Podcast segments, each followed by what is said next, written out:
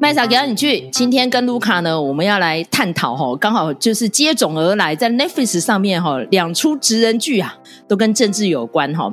第一个呢，现在就是蝉联冠军哦，已经好几天了哈。韩国的造后者，好，然后更有趣的就是紧接着在二十八号才刚上架，好新鲜热辣的台湾自产自制的台剧哦，而且里面充满了满满的台语哈，应该会让卢卡非常的开心哈，这叫。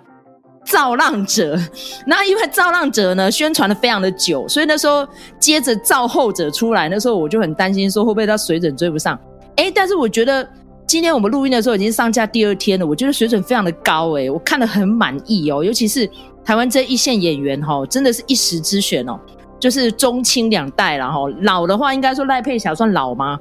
哦，然后我看到吕雪凤，我也蛮开心的，而且更好玩的就是，哎，怎么这些各党领导者都是女性呢？哈，所以我就觉得真的好有意思哦。你看，从造后者看完，哎，都是女性，连财阀都是女性，然后进入到台湾，哎，都女性了哈。所以现在是一个什么样的趋势呢？可是让我有点遗憾的是，接下来我们自己国家要选总统还没有女性，哎，为什么没有女性？无法接受。好好，OK，没关系啦。我们今天回到我们的这个影剧的主题啦，哈。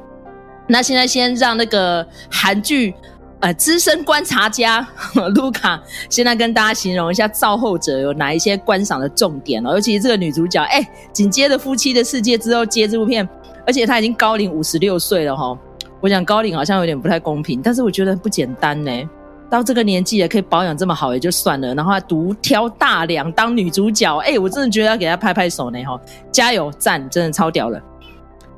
呃，金喜爱嘛，对不对？哈，赞！我真的我很喜欢他。嗯，好，卢卡，好，我们今天来讲的这个韩剧就是《造后者》哈。那其实我觉得看到他的预告的时候，就觉得还蛮兴奋的哈。因为我们当然都知道说，诶，韩剧它在操作这样子的题材哈，已经非常的娴熟了哈。那之前比如说像是呃《辅佐官》哈，由李正宰主演的，那或者是。更早一点的话，比如说像我看的这个呃《幸存者》哦，韩版的《幸存者》哈，我其实我觉得都拍得非常的好，很细腻哈。那这次呢，哈，就是呃比较特别的是，它这整个的呃主角哈，全部这就是一个大女主的一个韩剧哦。那也果不其然，它呢在这个预告片上档的时候呢，大家就开始啊吵成一团了哈。这个就是我们在讲说，韩剧虽然说它非常非常的很棒，然后呢有各种不同的题材跟说故事方法，但是呢它有一些东西是绕不过去的哈。比如说呢，这个造后者他那个时候在宣传的时候，就很多人就讲说：“哎呀，你这就是女权嘛，搞什么东西呀？”然后就是韩国的网友就是这样子的，他们。呃，骂女权哦，是很很凶猛的哈。这个丝毫就是我们的什么 PPT 还是什么 D 卡，其实都比不上的哈。那所以那个时候我就会觉得说，既然是这样子的话，一定要看哈。那刚才这个麦嫂也提到，我们这个女主角就是金喜爱。金喜爱呢，她有一个称号，就是她叫做韩国的黑木瞳。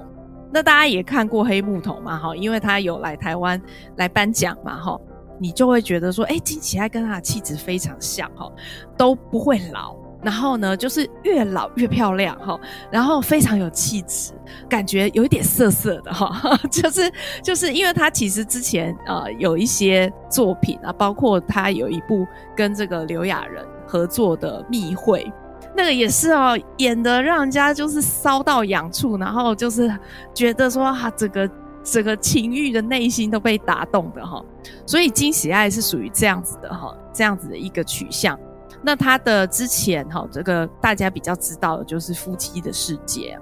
那刚才麦嫂有提到他的年纪啊，其实他哈跟。这个夫妻的世界里头演他的老公的这一位哦，其实他们是有年龄差的，但是你看不出来，对不对？哈，金喜爱就是这么厉害哈。那我们这次呢，哈，这个跟这样子的惊喜爱哦搭档的这一位呢，另也是另外一位大女主哈，她就是文素丽。那文素丽呢，可能看韩剧的呃观众比较不知道她是谁，不过呢，她就是呃也是算是非常早期就在国际影展拿奖的影后哈，国际级的啦哈。那她呃虽然说哈在韩剧比较少出现，不过这几年呢，因为他们这个韩剧跟韩国电影哈整个人才交融的状况之下。那就变成说，文素丽她最近也是演出越来越多的韩剧哦，这样子两大影后哈来加持哈，那当然这个戏一定是会好看的啦哈。那呃，我们待会就会谈谈到这一出戏呢哈，不是只有哦这个两个呃双后的这样子的一个主演而已哦。那还有包括就是呃这里头的一些主要的配角哦，包括这个呃大企业的这个大老板哦，她本身也是女性，所以我觉得当然这出戏它就是你从它的呃预告引起的效应就知道，它就是一个非常偏重在女性叙事的这样子的一个呃戏剧。那再加上呢，我们之前哦之前一部大热的韩剧是《黑暗荣耀》。其实你有发现吗？《黑暗荣耀》也是比较属于这样子的哈，他在里头就是说那几个男生的呃要角哈，其实都不能算是真正的要角，他们都算是只是一个配角的性质。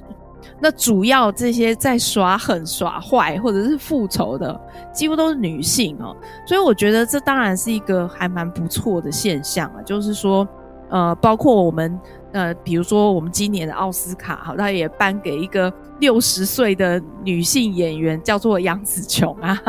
然后杨紫琼她也是在她的感想里头，哈，也是有讲到，就是说不要让人家定义什么是你的哦全盛时期。所以我觉得就是可以在这样子的时期看到这两个哈文素丽也好，或者是金喜爱也好。我觉得都是展现出非常成熟女性的光彩啦，哈。那所以我也觉得说非常的蛮乐观启程这部戏的。不过我要讲就是说，哎，接连这样子的一个上映，哈，先是造后者，然后呢再来是台湾的造浪者。刚开始的时候，大家就会觉得说，哎，这个台湾台剧好像有一点算是搭着这样子的一个风潮，哈。那可是呢？结果上线了之后，反而这个造浪者的口碑是胜过造后者的齁。那因为我们我通常都是属于我会去听各家的说法的，然后我发现造后者的评价其实没有很好。那我觉得待会可以再来问问麦嫂，就是说对于造后者这一部戏的评价是如何。不过我要讲，就是我因为我也看了造浪者的前几集嘛，齁。那我觉得它其实有一个根本的不同，就是说造后者他讲的是一个比较黑箱内的核心内的，它有点像宫廷政治这样子的东西。那他的选举呢是一个补选，所以有些人会说，诶，这个选举啊，从头到尾都没有讲政见，都只是在抹黑对方而已。那但是我要我就问。我们之前经历过的之前的一个补选，是不是有一场是那个中二，齁，就是台中第二选区的补选？它是不是就是因为时间很短，那所以呢，哦，侧重的重点也是不一样的。那他是不是就是属于那种也不能说抹黑，但是都是攻击对方的弱点，然后呃揭发对方的弊案，是比较属于这样子的一个属性哦。所以我觉得这个在叙事上面它是有一定的落差，没有说谁好谁坏。那我们来看台剧的造浪者，他比较侧重的是幕僚，他就比较不是属于核心的候选人层次的，或者是呃候选人背后的金主哦，或者是他的政党的呃这样子的一个取向，它是比较在呃集中描写这些做事情的幕僚，所以我觉得这个是一个看戏的进入的时候你要知道的一个假设，当然。我们在看造后者的时候，一定会觉得比较疏离，好，因为那个比较不是我们知道的政治。那呃，看《造浪者》的时候，一定会有比较多的共鸣，因为呢，呃，这出戏就是职人剧，所以它里头除了政治之外，它还有就是一些上班族的心声。哦，所以我觉得这个是，如果要用这个方式来讲，说，哎，造后者就比较不好，或者说造浪者就比较好，我觉得这个是有点不公平啦。那选举本来就是非常多种，那选举的奥博哈跟好布哈也是非常多样化的，所以我觉得这些政治剧，我觉得都看看都是增进一些你对于政治的认识啦，没有说谁好谁坏这样子。如果要发表看法的话，哈，我觉得造后者的故事就是像刚卢卡讲的，有点像宫斗那个样子，就是他不是真的在描述政治哦，我不觉得那是政治，就是你可以把那个套路放到商场上，或者是呃放在之前金喜爱的那个夫妻的世界那个样子，哈。我觉得好像都可以说得通呢，就是你不会觉得他就是有很深入去谈到政策面啊什么的，然后他的每个人物的设定呢，也都还蛮能够料想得到他的下一步的。比如说他的对手呢，就是财阀推出来的女婿，然后一定要极度的荒诞淫逸呀。然后虽然他呃过去背负了一个小小的伤疤，但是那个伤疤对他来说，他好像人格也没有因为这样子有做多大转变，就是一个很要挟的人。然后那个要挟为狼呢，他就说。哦，他成功了之后就可以，呃，他好像有点像入赘那样哦，就可以让他老婆娘家怎么样，哎，发扬光大之类的。就是他这个对白跟他的情节，我好像都已经可以猜想得到下一步他会怎么做，就没有让我有惊喜的感觉。然后后来看到第四集、第五集的时候，他当然会安排一些转折嘛，可是那个转折又不会让你惊讶到下巴掉下来。所以，我那时候我还问卢卡说：“哎、他竟然不是十六集讲完，他是十一集。”我就觉得说，还是说他已经故事写不下去了，到十一集就让他结束。可是问题是，我们在看之前一些非常精彩的韩剧，比如说像看《黑暗荣耀》，就很期待他的下半部会怎么演这样。然后每一个步骤安排，那个金银淑编剧就是会让你哦，就是猜到这个脑汁都烧干那样子，就觉得说哇，真的好好看哦。然后就每一个金句都可以特别框出来，再重复的。朗诵这样，可是你要是看造后者就没有那样的感觉，我是觉得有点可惜啦。好，那我们回来讲台剧这次的造浪者好了。那因为刚卢卡有说，可能因为上架没有几天，所以我们都还没有追完。那未来我们会再辟一个专题哦，就彻彻底底的把这几集的造浪者给描述完毕。这样，那因为。其实之前我跟卢卡都有小小的参与过政治，然后我们就不特别说我们在什么阵营，然后，但是呢，就是大家都年轻过嘛，然后对于那个候选人。哦，如果一旦拿到权柄之后，会创下多大的历史上的丰功伟业呢？我们都有憧憬过这样哈。然后，但是已经到我们这个徐娘半老的年纪的时候，我们也是要面对现实啊哈。有时候呢，就只能讲说梦想都是最美好的，好不好？回到现实的时候，才发现一地鸡毛了哈。所以我们那时候在看那个造浪者的时候，就觉得说啊，他今天如果可以跟造后者哈。并驾齐驱就不错了，哎、但是问题是我刚才短短看了两集，我觉得超级好看的耶。那尤其是我觉得这些演员们都是一时之选哦。那时候卢卡就说：“哎，我看到黄介我就放心。”我说：“我看到谢盈萱更放心。”好，尤其又看到王静哈，然后又看到谁陈妍霏哦，这些就是我们非常眼熟的这些演员们。然后这一次呢，换到这个政治圈的角色的时候，我就觉得哇，真的实在是太厉害了。尤其是那个丽人兄。他真的很适合演人渣哎、欸，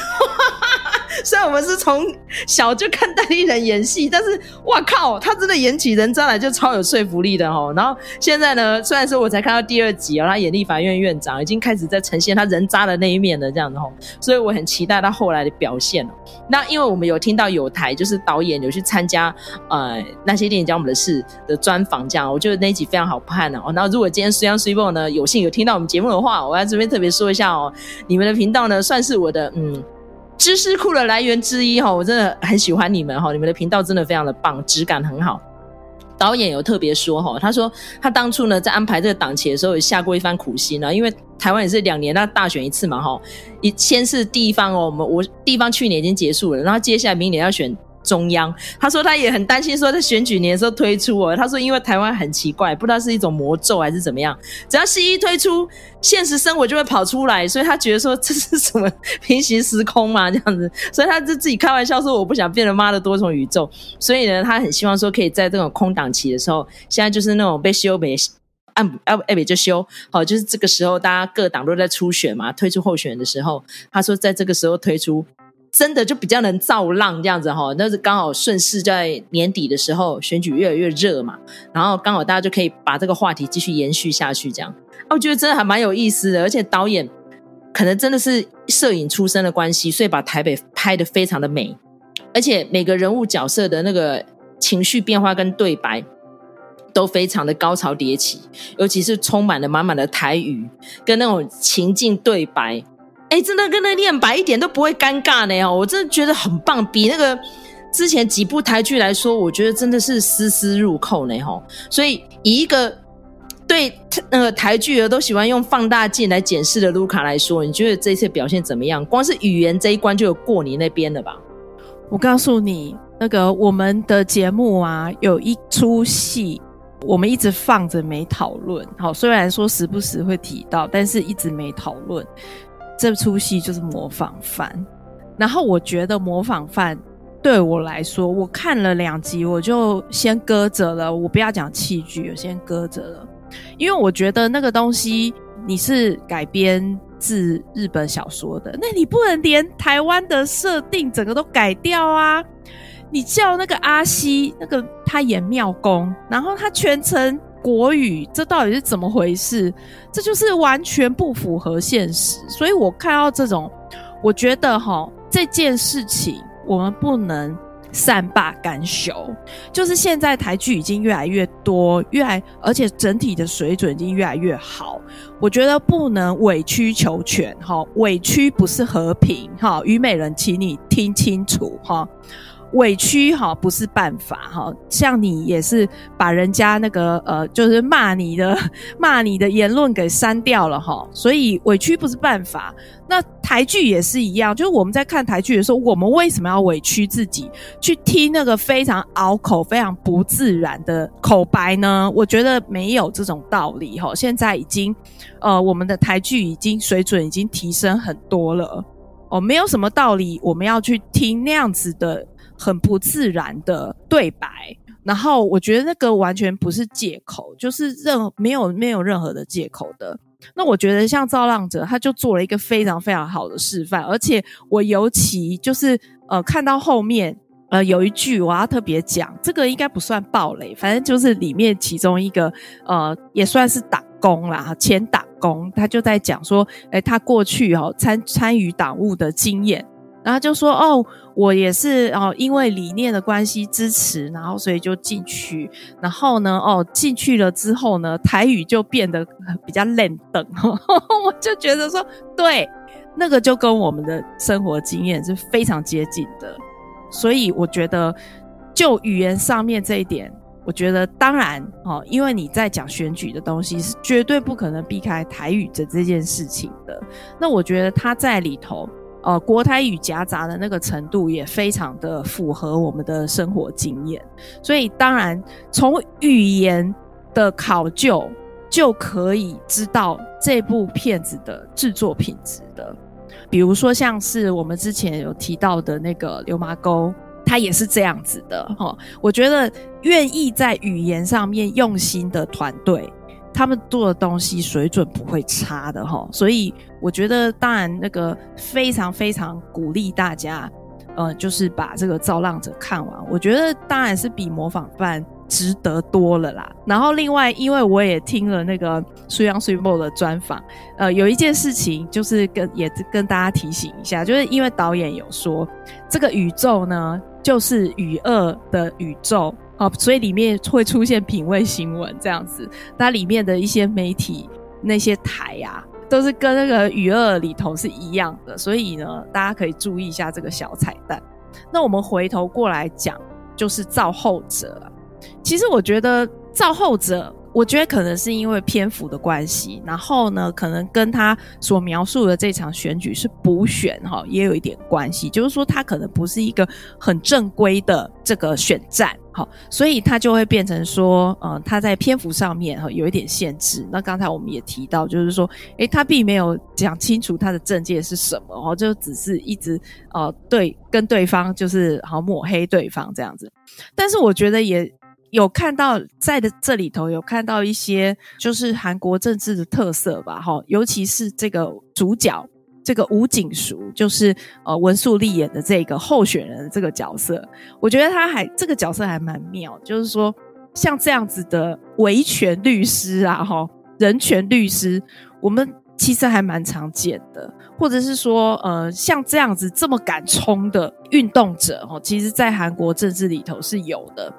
那我觉得她很特别的是说，她是一个女性。那但是呢，她在这里头，她的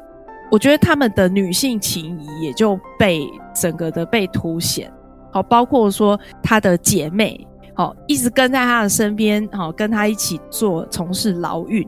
所以呢，她这里头呢，不是只有劳工的权益的这个面向。她还有女性权益的这个面向，所以我觉得这个是我还蛮喜欢这样子的安排啦。那我也觉得说，呃，韩剧它虽然说呃，通常描述到这个跟女性相关的呃权益的议题的时候，就会呃掀起一波网络论战。可是我觉得这些工作者、这些编剧也好、导演也好，他们都非常用心的想要把这些东西呃融入。呃，进来哈，比如说之前的这个非常律师禹英禑哈，那他也也很恭喜，就是那个呃主演他就得了这个白想的大赏哦。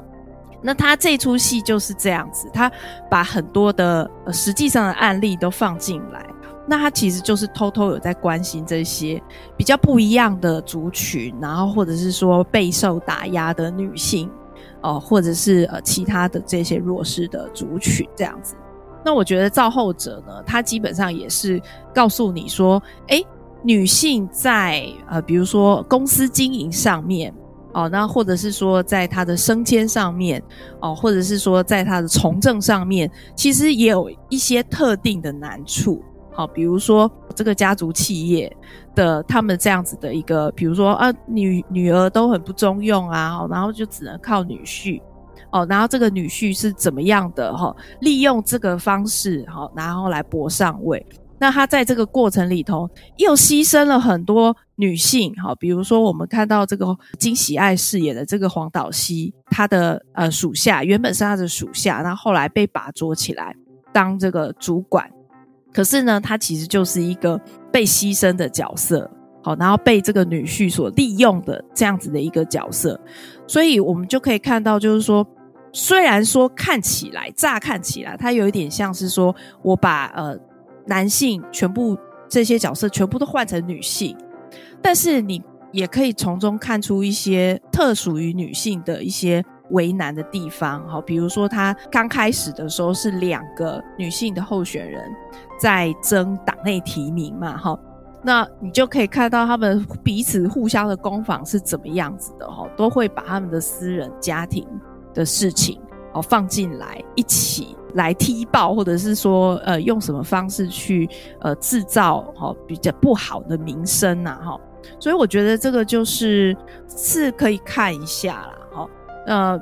虽然说哈在台湾，我想女性的这个呃参政几率是比那韩国还要再高一点哦，所以我们就看到这个造浪者里头。虽然他没有特别的讲，但是你也看得出来哦，这个在上位者的很多都是女性，这个跟现实有一点不是那么符合，但是我们好像可以理解哈、哦。我想只要是呃愿意多关注女性的议题，我觉得这样子的作品都是多多益善，然后也是呃非常的推荐大家收看。那甚至呢，像是造后者这些演员。哦，都是非常好的一时之选。那金喜爱呢，不但颜值非常的好，然后他这次也算是有点改变戏路啦，哈，比较不是演那种狗血的角色哦。他这个角色也是有一定的这个唯我运筹的这样子的一个呃取向。那在接下来呢，呃，看到这个结局的呃安排，感觉他可能会有下一季哦。其实我还蛮期待的。那但是呢，我会希望他下一如果有下一季的话，他还是帮女性的这政治人物做师爷，我觉得那个会比较好看，就会变成真正的造后者，而不要就是说又变成是用男性的方式来做政治这样子。我是这样子期待的啦，我不晓得那个麦嫂觉得对他的第二季是否有期待？其实我觉得第二季哈，我觉得第二季应该要还原真实现象，就是选举不可能只靠一个人的足智多谋，一定是众人呐、那因为政治就已经是众人之事了，你怎么可能那个造后者就是一个惊喜爱特别强，然后其他人感觉就很弱？我觉得这样有点太勉强了啦，所以希望说他的第二季呢，它可以更多元化一点，然后真的可以直指韩国当下发生过的事情，比如说他已经把那个韩航的那个大小姐脾气啊，为了一个坚果，搞到大家整台飞机都要陪他一起回来哈，他已经有还原那个当下，但是我觉得他还没有很鞭辟入里的去讲他们狗屁倒灶的事情。有点可惜啦，所以如你讲期待第二季，当然也是期待，因为政治类算是我蛮喜欢的一个领域哈。然后接下来的造后者呢，呃，会有什么样的展现，我们拭目以待。然后造浪者，我们看完之后哈，我们节目也会在另外辟时间来跟大家做专题分析。好，非常感谢大家今天的收听哦，今天我们算是。呃，前者的回顾就是造后者，后者的展望就是造浪者哈。那如果觉得我们频道还不错的话，请在各大收听平台给我们一个五星评价，或者是给我们一个留言，或是小小的粮草，鼓励我们继续创作下去。下次再见哦，拜拜，拜拜。